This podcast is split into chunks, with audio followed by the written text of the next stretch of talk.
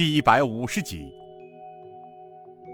尹建平看到马莹莹时，内心一荡，心道：“哇，好娇媚的人儿啊！”马义坤笑着对尹建平道：“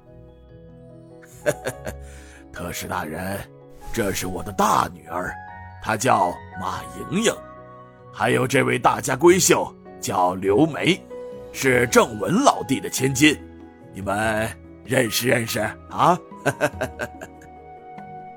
马莹莹来到尹建平面前，纤纤一礼道：“民女马莹莹拜见特使大人。”刘梅也跟着马莹莹道：“民女刘梅拜见特使大人。”香儿高兴的说道：“ 平儿哥哥，这两位姐姐长得真好看。”两人被香儿一说，羞得有些脸红。尹建平嗔笑道：“两位姐姐需要多礼，在下尹建平，她叫刘香儿，是晋王妃的亲侄女。香儿，还不快拜见两位姐姐？”香儿娇笑道：“ 两位大姐姐好，香儿有礼了。”马莹莹和柳梅双双扶起香儿。好妹妹，别多礼了。马莹莹道：“香儿妹妹年纪虽小，一身轻功真让姐姐大开眼界。好妹妹，什么时候教姐姐们也跟你练练？”尹建平道：“两位姐姐，别看香儿小小年纪。”她的一身功夫可是出神入化，她的爷爷可是江湖仅存的四老之一，刘七峰刘老爷子。马义武惊声道：“哎呀，我马义武今日可够幸运的，一下子就见到了江湖中传神的两位高人的弟子，真是幸运之极呀！西岐峰刘前辈是我仰慕已久的老英雄。”可惜的是，多年以来未曾有幸谋面。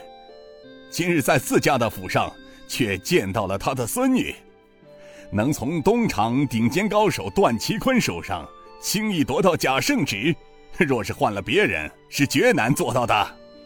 马义坤道：“是啊，真可谓是长江后浪推前浪，一代新人换旧人呐。”爷爷。你们带着香儿小姐到庄里转转，我和特使大人有事儿商量。马莹莹道：“是父亲，特使大人，小女告退。”说完，与刘梅拉着香儿下去了。马莹莹他们走后，马义坤笑着对尹建平道：“特使大人，哎呦，真没想到啊！马府危难之时，还真的多亏您赶到了。”否则，马府将不保啊！刘正文叹声道：“唉，看来太师也到了穷途末路了。如若不然，他怎敢冒如此风险，弄出个假钦差来这里抓老夫？今日还真多亏了特使大人力挽狂澜，救我等于水火之中。想我刘正文受之于恩师两代深恩。”无以为报啊！尹建平笑道：“啊，两位叔父乃我父好友，为了父亲而受牵连。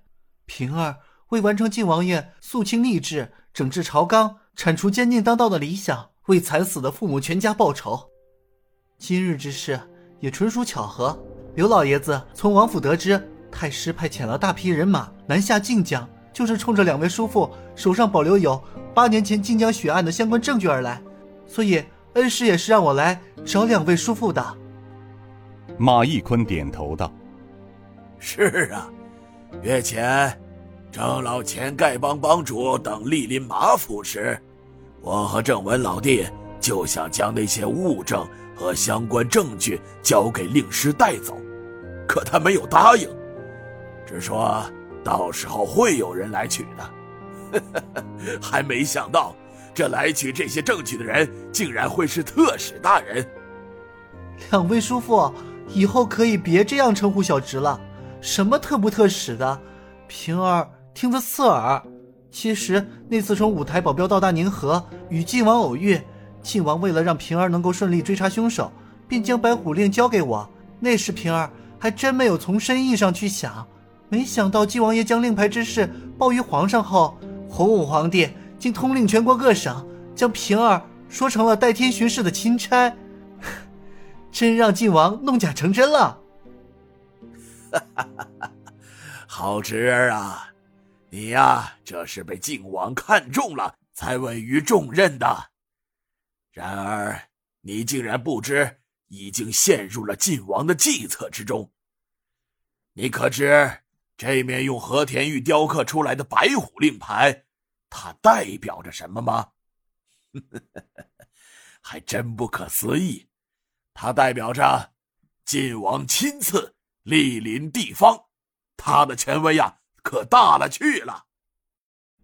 刘正文笑道：“是啊，平儿啊。”晋王如果不信任你，怎敢把这操纵着全国各省官员命运的生杀大权来交给你呢？